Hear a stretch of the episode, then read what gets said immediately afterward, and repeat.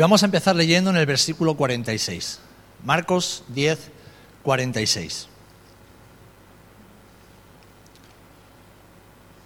Dice así la palabra del Señor. Entonces vinieron a Jericó, y al salir de Jericó, él y sus discípulos y una gran multitud, Bartimeo el ciego, hijo de Timeo, estaba sentado junto al camino mendigando. Y oyendo que era Jesús Nazareno, comenzó a dar voces y a decir, Jesús, hijo de David, ten misericordia de mí. Y muchos le reprendían para que callase, pero él clamaba mucho más, Hijo de David, ten misericordia de mí.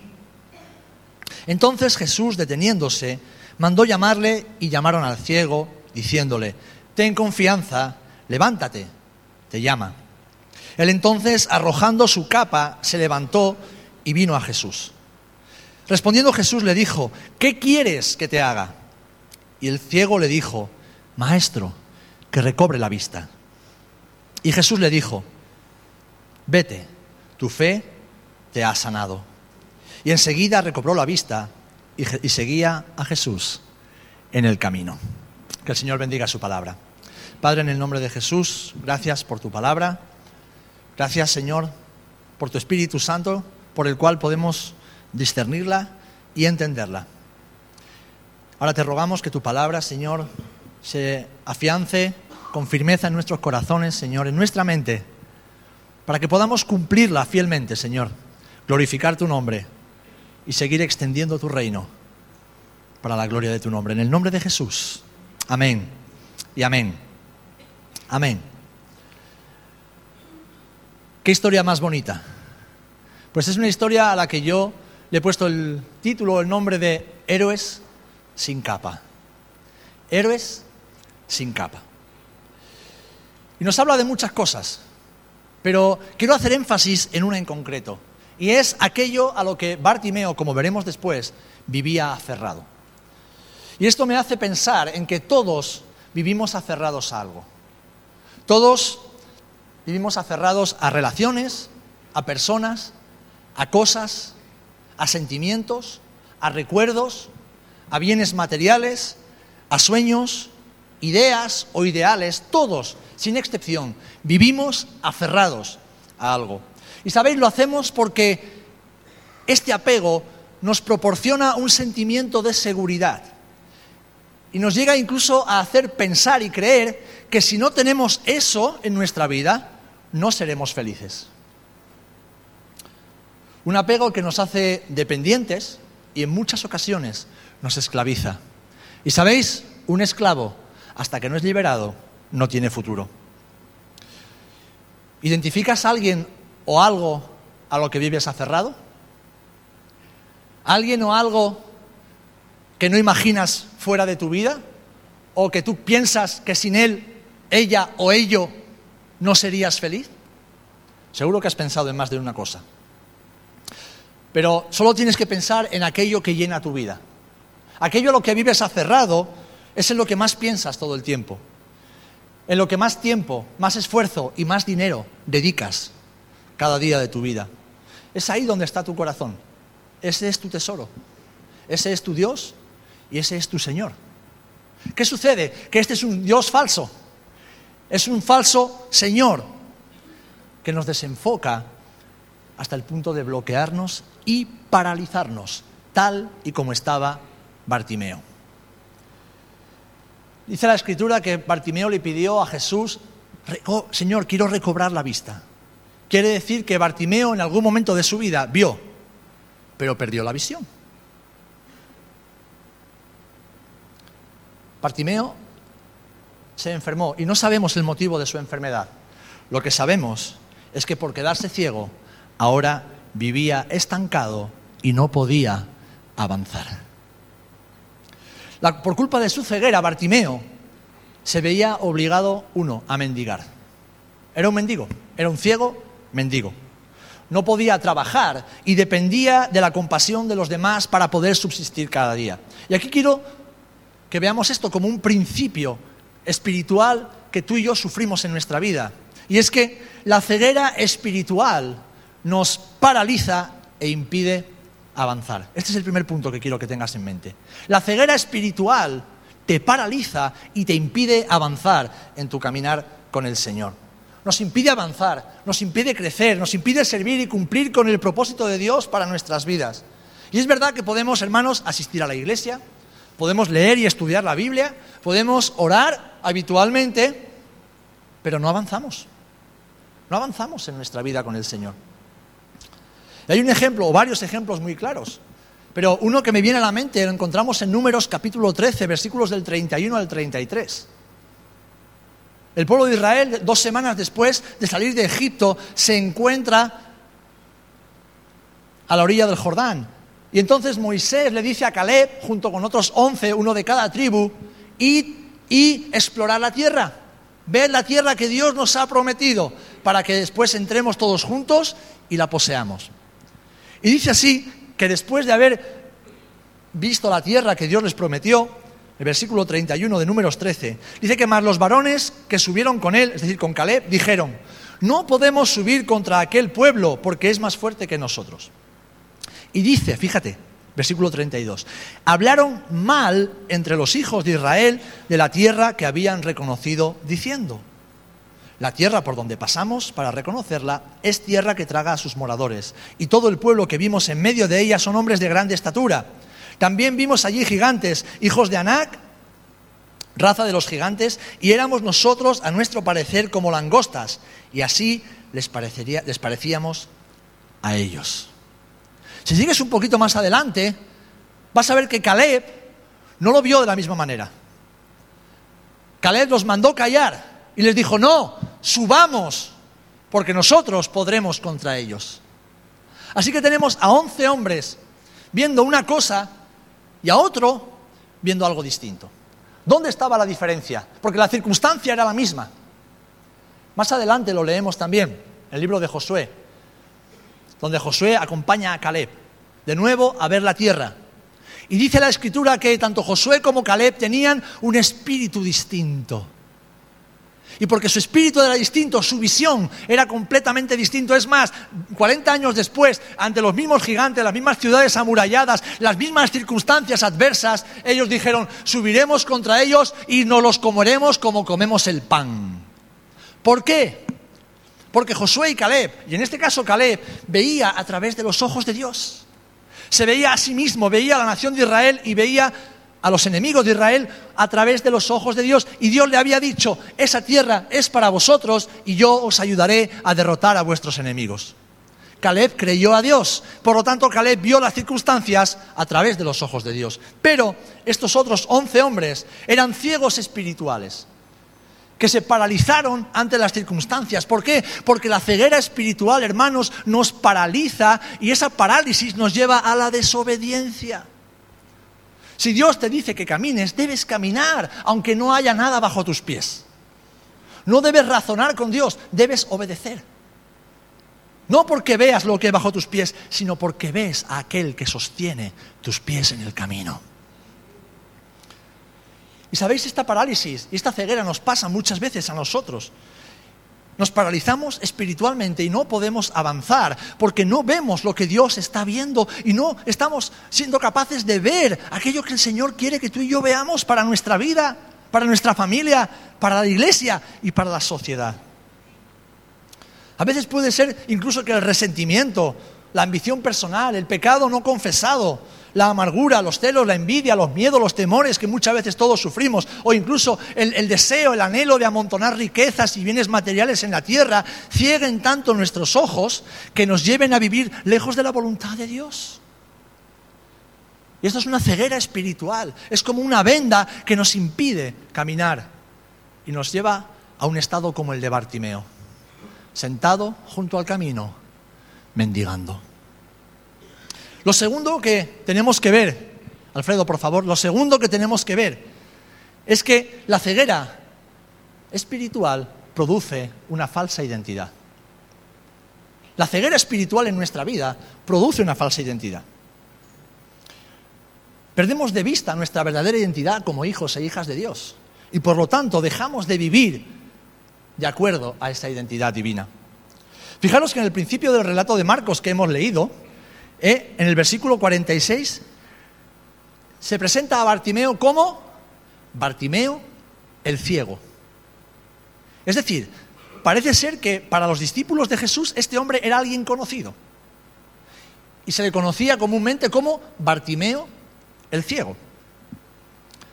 Seguramente esta se había convertido también en su identidad. Bartimeo el ciego. Pero tenemos que eh, recordar algo importante, hermanos, fíjate. Aunque Bartimeo era físicamente ciego, lo cual condicionaba toda su vida y todo su existir, esa no era su identidad. Solamente era su condición circunstancial, que como decimos condicionaba su vida. Pero Bartimeo era mucho más que un ciego. Bartimeo era un hijo de la casa de Israel. Bartimeo pertenecía a una familia, de hecho el texto nos da detalles que dice que era hijo de Timeo, de hecho el nombre Bartimeo son dos palabras juntas, Bar que significa hijo, Timeo era hijo de Timeo. Y tal vez este Timeo, ya que lo nombra en la Biblia, era alguien importante, alguien prominente, alguien conocido en Jericó. La Biblia no da detalles porque sí. O sea que Bartimeo era un hijo de la casa de Israel, era un hijo de Timeo, pero lo más importante es que Bartimeo era alguien a quien Dios amaba. Era alguien que entraba en los planes de Dios, mis amados hermanos. Lo que pasa es que su ceguera lo tenía paralizado y no podía avanzar en su vida. Vivía y tal vez pensaba como Bartimeo el ciego.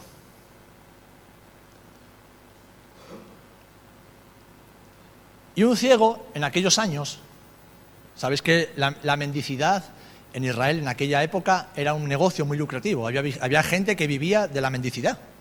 Había miles de mendigos por todas partes.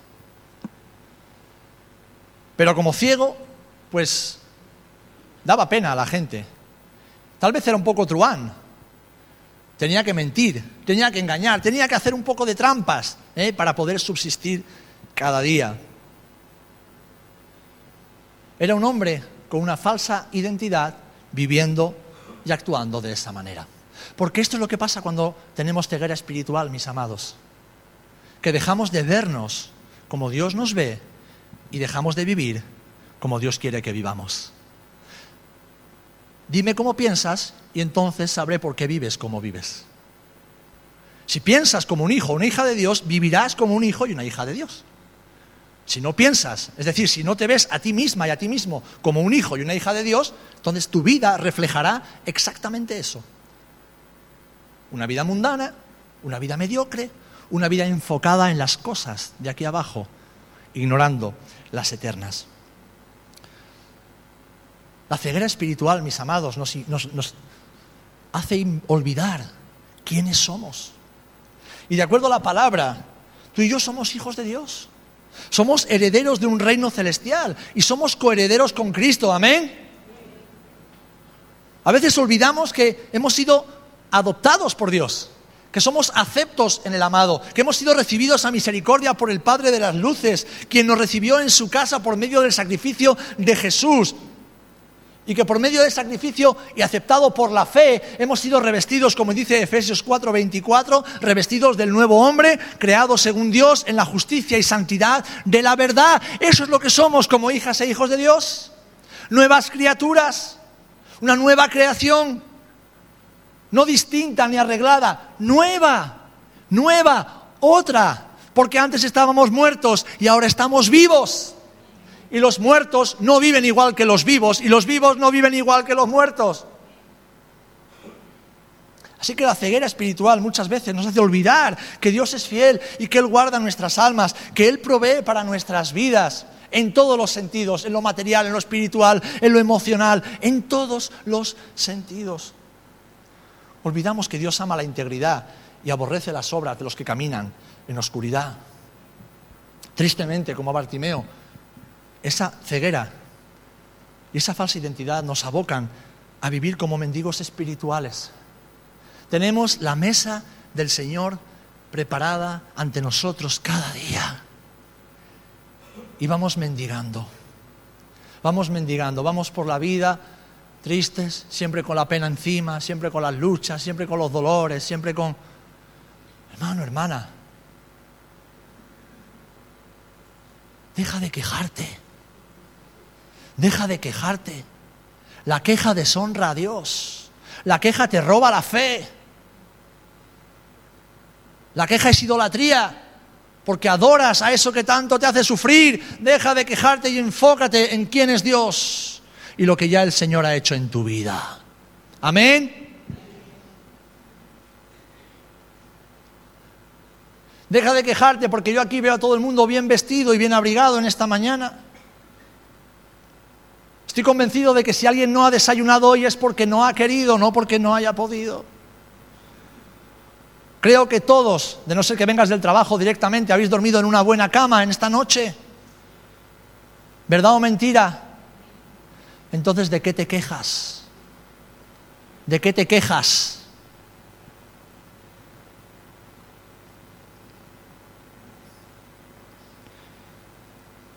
La falsa identidad nos aboca a vivir como mendigos espirituales, deseando y anhelando las cosas de aquí abajo, sabiendo que lo que necesitamos son las cosas de arriba y olvidándonos que ya hemos sido enriquecidos con toda bendición espiritual en los lugares celestiales por medio de Cristo Jesús. ¿Sabe lo que significa eso? Que no necesitamos nada más. Nada, absolutamente nada más. La ceguera produce parálisis y esa parálisis nos lleva a la desobediencia a Dios. Después produce una falsa identidad que nos lleva a vivir como lo que no somos. Lo tercero que quiero que veas en esta mañana, Alfredo, por favor, es que la ceguera produce pobreza y mendicidad espiritual. La ceguera obligó a Bartimeo a sentarse a la entrada del Jericó y mendigar. Y el mendigo era una persona marginada, era una persona excluida, que vivía de las migajas, que vivía de las obras, que vivía de la pena que daba a las personas. Y es que la ceguera produce pobreza espiritual, produce mendicidad espiritual. Cuando hemos sido enriquecidos con toda bendición espiritual en Cristo Jesús, vivimos en esta vida diciendo que somos hijos de Dios como mendigos, como pobres creyendo que podemos subsistir con lo que vais a escuchar hoy, de domingo en domingo y cada vez que venís, porque hay hermanos que no vienen todos los domingos. Y me pregunto cómo un hijo de Dios puede subsistir viniendo de vez en cuando y no teniendo ninguna relación más con la iglesia durante la semana. ¿Sabes lo que estás haciendo, hermano? Déjame decírtelo con amor y con humildad. Estás mendigando. Estás mendigando. No me, vale que me digas, es que yo oro mucho en mi casa. Pues si oraras mucho en tu casa, pasarías mucho tiempo en la iglesia. Porque alguien que pasa mucho tiempo con el Padre a solas, desea pasar mucho tiempo con los hermanos cuando estamos juntos. Es que yo leo mucho la Biblia en mi casa, pues todo lo que encuentres en la Biblia te va a atraer y te va a acercar al cuerpo. Porque todo lo que venga del Espíritu produce unidad, cercanía. Y vivimos como mendigos, porque confiamos más en nuestros recursos, como vamos a ver a continuación que en lo que Dios nos provee cada día por medio de su Espíritu y de su palabra. Recuerda, querido hermano y hermana, la riqueza de la vida cristiana no reside en los bienes materiales que acumulamos, tampoco en la diversión que podamos disfrutar en la vida, en los viajes que hagamos o en los restaurantes caros que donde podamos frecuentar. La riqueza de la vida cristiana no, no reside en el reconocimiento social ¿eh? o en la ropa que vestimos, y tampoco en los logros profesionales o académicos que podamos alcanzar. Todas estas cosas son extras, hermanos, escúchame bien, son extras de las cuales a veces el Señor nos permite disfrutar. Pero no podemos vivir para esas cosas porque esa no es nuestra identidad. Ese no es el propósito de Dios para tu vida y para mi vida. Y si caemos en esa trampa, después de habernos quedado ciegos lo que estamos es caminando no solamente en ceguera, en pobreza y en mendicidad, sino que en idolatría. Y ahora os voy a presentar al ídolo y al Dios de Bartimeo. Hasta que conoció a Jesús, evidentemente. Hermanos, la riqueza del creyente, la verdadera riqueza tuya y mía, está única y exclusivamente en Jesús. Amén. Esa es tu riqueza, no tienes otra riqueza en la vida. No tienes otra riqueza en la vida. Cuando llegues a viejo o a vieja, no te acordarás de los muchos viajes que hiciste, de las grandes comidas que probaste, de la buena ropa que llevaste. No te acordarás de eso, te lo aseguro, no te acordarás de eso. Te acordarás de si hiciste o no hiciste la voluntad de Dios en tu vida. Eso será lo que el Espíritu Santo te traerá a la mente. No te acordarás de lo guapo que ibas por la calle, o guapa, lo que te arreglabas cuando eras joven, porque llegará un punto en que si no te mueres joven, como a veces pasa, pues te morirás arrugadito, sequito y hecho un trapito, ¿verdad? Y entonces te acordarás de si fuiste fiel al Señor o te quedaron cuentas pendientes con el Maestro. La verdadera riqueza, mis amados hermanos, está en Jesús y en hacer su voluntad. Versículo 50.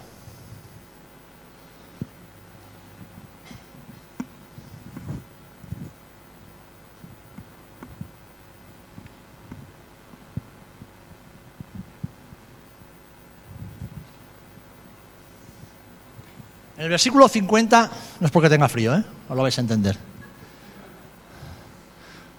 Vemos que Jesús llamó a Bartimeo y Bartimeo arrojó su capa. Arrojó su capa. ¿Saben por qué? Y es curioso que la Biblia da este detalle. La Biblia da este detalle. No dijo como en otras ocasiones que se acercó corriendo y se puso a los pies de Jesús. No dice que clamó y le dijo lo que necesitaba y Dios lo sanó. No, no. Dice que antes de ponerse en marcha hacia Jesús, Bartimeo arrojó su capa. ¿Por qué? Porque esto es de suma importancia para lo que el Señor quiere decirnos hoy. Aquí está el meollo de la cuestión.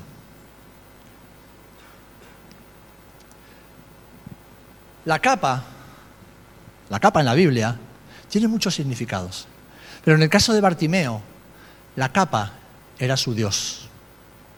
¿Por qué? Porque era lo que le protegía. Bartimeo era un ciego que vivía a las afueras de un camino. Y la tierra de Israel, como el Medio Oriente, es un lugar de mucho calor por el día y mucho frío por la noche. Es un clima muy extremo. Entonces, lo único que Bartimeo tenía para protegerse del calor del día, del viento, del frío durante la noche, porque también la capa servía de manta para cubrirse mientras se dormía, por eso Jesús usó la capa en una de sus parábolas.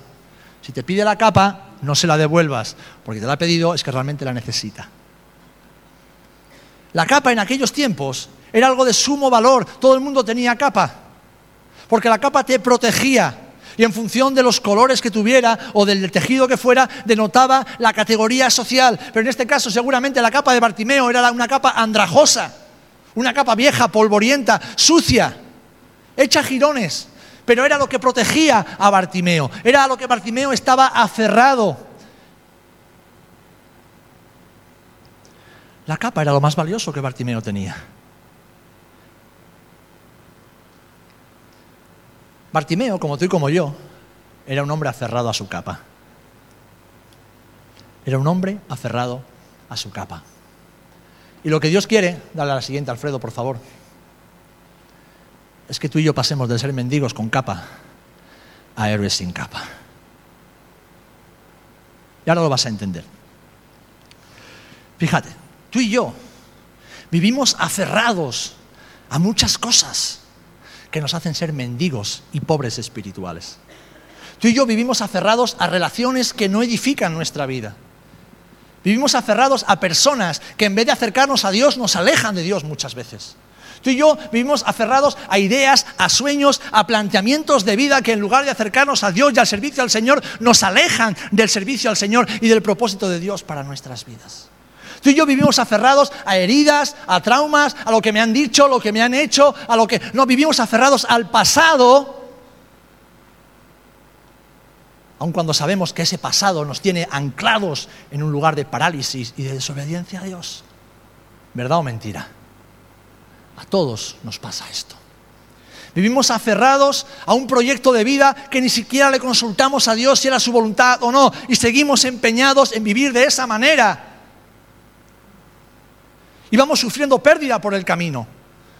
A veces en la familia, a veces en los hijos, a veces en los padres, a veces en el matrimonio, a veces en el ministerio que Dios ha puesto en nuestras manos vamos sufriendo pérdida día tras día, mes tras mes, año tras año, pero seguimos empeñados en aferrarnos a nuestra capa porque nos da una sensación, una falsa sensación de seguridad. Porque hemos vivido demasiados años aferrados a esa capa. Y eso nos hace creer que somos autosuficientes, que somos independientes, que no necesitamos a nadie más. Pero sabes, la respuesta la tenemos siempre en el mismo lugar. La respuesta está en Jesús y en hacer lo que Bartimeo hizo. Hemos leído que Bartimeo clamó. Él clamó, dijo, Jesús, hijo de David, ten misericordia de mí. ¿Y qué sucedió a continuación? Que hubo oposición. Los propios discípulos le dijeron, Bartimeo, cállate, no molestes al maestro. Y él que hizo, volvió a gritar. Y lo que el Señor te está diciendo en esta mañana, si identificas que hay una capa en tu vida a la que vives aferrado y que te mantiene ciego y paralizado, clama a Jesús. Clama a Jesús. Si oyes voces en tu mente que te dicen, no, no digas eso, no hagas eso. No, ¿para qué? No vale la pena. Hazte oír por el Maestro. Clama por encima de esas voces y di, Señor, ten misericordia de mí. No me gusta lo que el pastor me está diciendo, pero sé que tiene razón. Sé que tengo una capa muy grande, muy pesada, a la que vivo aferrado. Y tal vez esa capa sea una herida, un daño, un temor que tienes, un trauma de tu pasado, de tu infancia, un resentimiento que tienes ahí hacia alguien. Y déjame decirte, hasta que tú no perdones y sanes eso, no vas a poder avanzar, te lo digo por experiencia. Porque si tú no perdonas, Dios no te perdona y sin perdón no se puede caminar. Tal vez un pecado que tienes ahí escondido y te da vergüenza confesarlo. Confiésalo delante del Señor porque la confesión es el principio de la liberación.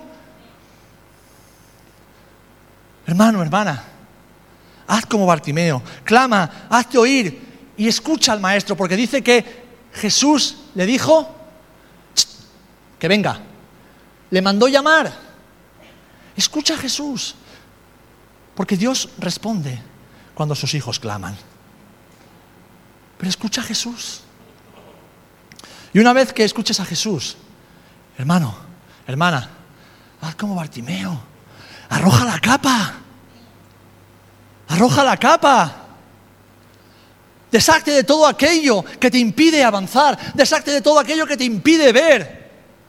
Desacte de todo aquello que te impide caminar en el propósito de Dios para tu vida. Desacte de ello, porque si tú no te deshaces de ello, ello se deshará de ti.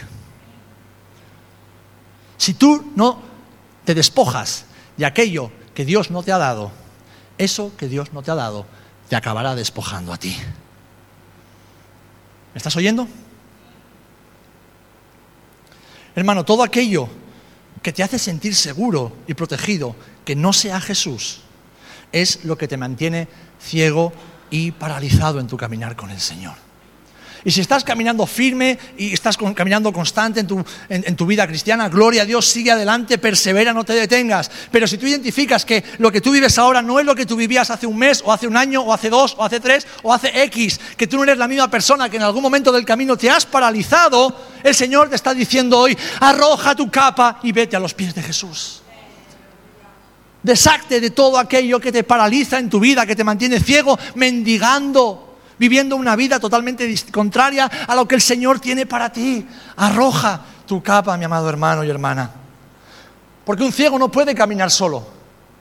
Y si no pide ayuda, al final el ciego tiene que pararse, sentarse junto al camino y mendigar. Y eso nos pasa muchas veces en nuestra vida como creyentes. Estamos ciegos, pero no queremos pedir ayuda. Y al final nos acabamos quedando paralizados. Y tristemente, si yo lo hago como hombre, voy a arrastrar a mi mujer, voy a arrastrar a mis hijos, voy a arrastrar a la gente que tengo bajo mi cargo. Si lo haces como mujer, arrastrarás a tu marido, arrastrarás a tus hijos. Si lo haces como hermano, hermana, como alguien a quien Dios ha delegado responsabilidad sobre otros, acabarás arrastrando a lo que Dios te ha dado. Por eso, hermano, hermana, Dios está buscando héroes sin capa. Porque hay demasiados superhéroes con capas dentro de la iglesia en muchas ocasiones hombres y mujeres que se creen autosuficientes, que no rinden cuentas a nadie, que hacen su vida, hacen lo que les da la gana y piensan que eso nunca va a tener consecuencias. Y tarde o temprano, aquello que se sale de la voluntad de Dios se paga muy caro, mis amados. Así que, querido hermano, querida hermana, Él ha diseñado tu vida de forma que puedas avanzar para el cumplimiento de sus propósitos. ¿Tú lo crees? ¿Lo crees? Yo lo creo, claro que sí. Yo creo en el buen propósito de Dios para tu vida, en el buen propósito de Dios para todos y cada uno de vosotros, sin excepción. Yo lo creo en el nombre de Jesús. Y Él te ha diseñado para que puedas caminar hacia ese propósito. No hacia tus propósitos, sino hacia sus propósitos. Amén. Y recuerda esto, el hombre más sabio que ha pisado la faz de la tierra, al final de su discurso sobre la vida, dijo así, Eclesiastés 12.3, el fin de todo discurso es este Fíjate, Salomón dijo esto después de haber adquirido toda la sabiduría y haberlo probado todo. Teme a Dios y guarda sus mandamientos, porque esto es el todo del hombre. No ha pisado la tierra un hombre más sabio que este. Y esta fue su conclusión al final de sus días. Teme a Dios y guarda sus mandamientos. Esta es tu vida, esta es tu identidad, este es tu propósito. Gloria al Señor. Hermanos, el Señor sigue buscando héroes de la fe que sigan sus pisadas. Los héroes de la fe no se han quedado en el libro de Hebreos. ¿Qué va? La iglesia está llena de hombres y mujeres a los cuales Dios ve como héroes de la fe. Hombres y mujeres débiles, frágiles como tú y como yo. Hombres y mujeres dependientes de Dios, que necesitamos a Dios para todo, para respirar, para decidir, para caminar, para todo. Pero hombres y mujeres que hemos lanzado nuestras capas a los pies de Jesús que nos hemos despojado para ir a donde el Maestro nos lleve cada día. Eso es lo que Dios quiere para tu vida. Héroes sin capa que digan como David dijo, Salmo 48, el hacer tu voluntad, Dios mío, me ha agradado. Y tu ley está en medio de mi corazón. ¿Saben por qué muchas veces vivimos afligidos? porque no soltamos la capa. ¿Saben por qué muchas veces no prosperamos en nuestra vida espiritual y vida familiar, matrimonial, personal, relacional y a veces incluso profesional? Porque no soltamos la capa. No soltamos la capa. ¿Saben por qué muchas veces vivimos en una queja constante, en una lamentela? Porque no soltamos la capa. No soltamos la capa. Y el Señor está buscando hombres y mujeres valientes. Hombres y mujeres valientes, hermanos jóvenes y mayores, que se despojan, se despojan de todo apego superficial y mundano para aferrarse a la única esperanza verdadera, y esa esperanza es Jesucristo. Esa esperanza es Jesús. Ese es Jesús. Y quiero dejarte un último consejo que no está en las notas y me ha venido a la mente ahora. No sé si alguna vez el Señor te ha despojado de algo. A mí sí. Y duele. Así que he aprendido por experiencia que es mejor despojarse uno y no esperar que el Señor lo haga. No esperar que el Señor lo haga.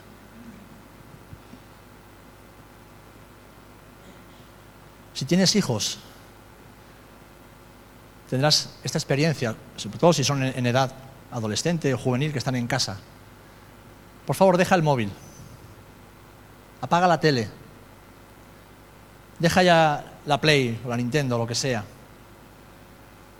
Y no sé los tuyos, pero los míos a la primera les cuesta obedecer.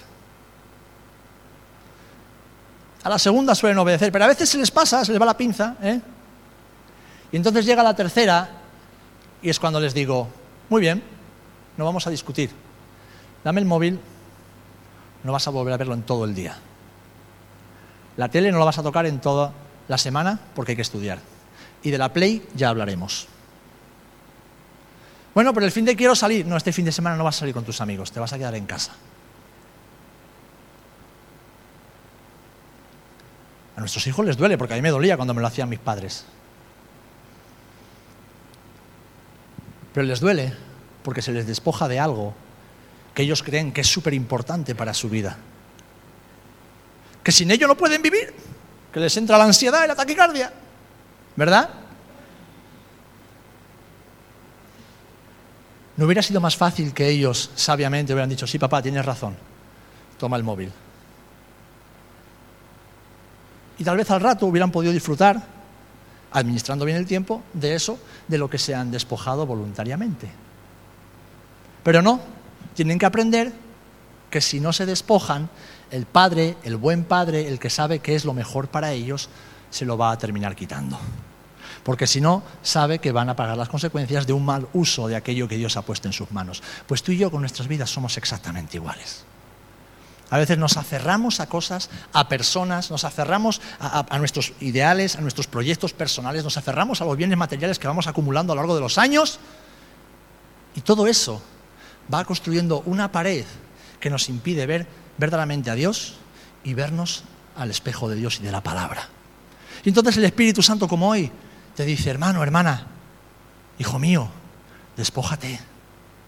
Hijo mío, tira la capa. En ese proyecto en que te has metido y que ni siquiera me has preguntado si debías hacerlo, tienes que despojarte. Tienes que despojarte. Y hazlo antes de que el Padre decida arrancártelo de las manos, porque Dios, que es tu Señor, tiene todo el derecho y cuando crea necesario, lo hará. Así que vamos a ser como Bartimeo, hermanos. Vamos a ser como Bartimeo. Vamos a clamar a Jesús y decir, Señor, que recobre la vista. Que recobre la vista. Y ese es el último punto y ya he terminado. Sé sincero con el Señor. Porque si tú ahora tienes que pedirle a Dios algo, seguramente le pedirías algo material. Yo también. Señor, necesito más dinero en la cuenta bancaria, un mejor trabajo que el que tengo no me gusta, necesito cambiar los muebles del salón que están muy viejos, necesito comprarme unos zapatos nuevos que estos están gastados, o necesito que me cure la espalda porque tengo lumbago. Oraciones todas ellas lícitas. Bartimeo necesitaba dinero, era pobre. Bartimeo necesitaba una capa nueva, seguro que la, que tenía daba asco. Bartimeo necesitaba una casa, saber dónde vivía ese hombre, tal vez no tenía casa. Bartimeo necesitaba comida, claro que necesitaba comida, tenía que pedir para comer. Pero ¿qué fue lo que Bartimeo le pidió al Señor? ¿Qué fue lo que Bartimeo le pidió al Señor? Señor, que recobre la vista. Le pidió lo que realmente necesitaba. Así que lo que tú debes pedirle, y yo le debo pedir al Señor, Señor, por favor, que recobre la vista. Señor, que vuelva a ver a través de tus ojos, que vuelva a ver a través de tu mirada. Amén. Que vuelva a ver a través de ti. ¿Por qué?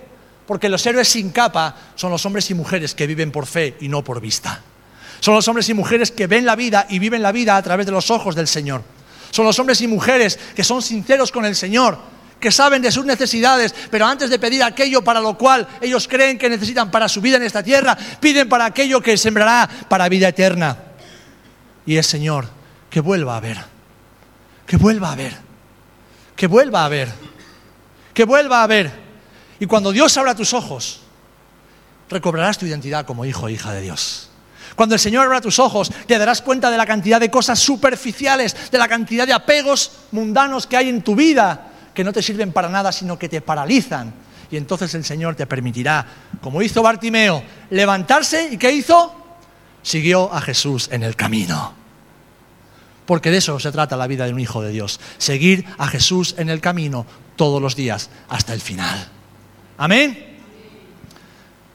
Puedes estar aquí, puedes estar sentado en una silla escuchando la predicación, pero no estás siguiendo a Jesús en el camino. Tal vez lo estás viendo desde lejos, Jesús quiere que lo sigas de cerca. Jesús quiere que lo sigas de cerca. Jesús quiere que escuches sus palabras cuando Él habla bajito y susurrando. Él quiere cumplir su voluntad en tu vida. Amén. Pero para eso tienes que despojarte de tu capa. Porque Dios está buscando héroes sin capa. Héroes de la fe, despojados de todo lo mundano, de todo lo terrenal, que siguen las pisadas de Jesús para cumplir la voluntad de su buen maestro. Amén. Pues yo voy a orar para que esta sea nuestra oración. Porque todos, en un área o en otra, necesitamos recobrar la vista. Todos necesitamos volver a ver. Amén.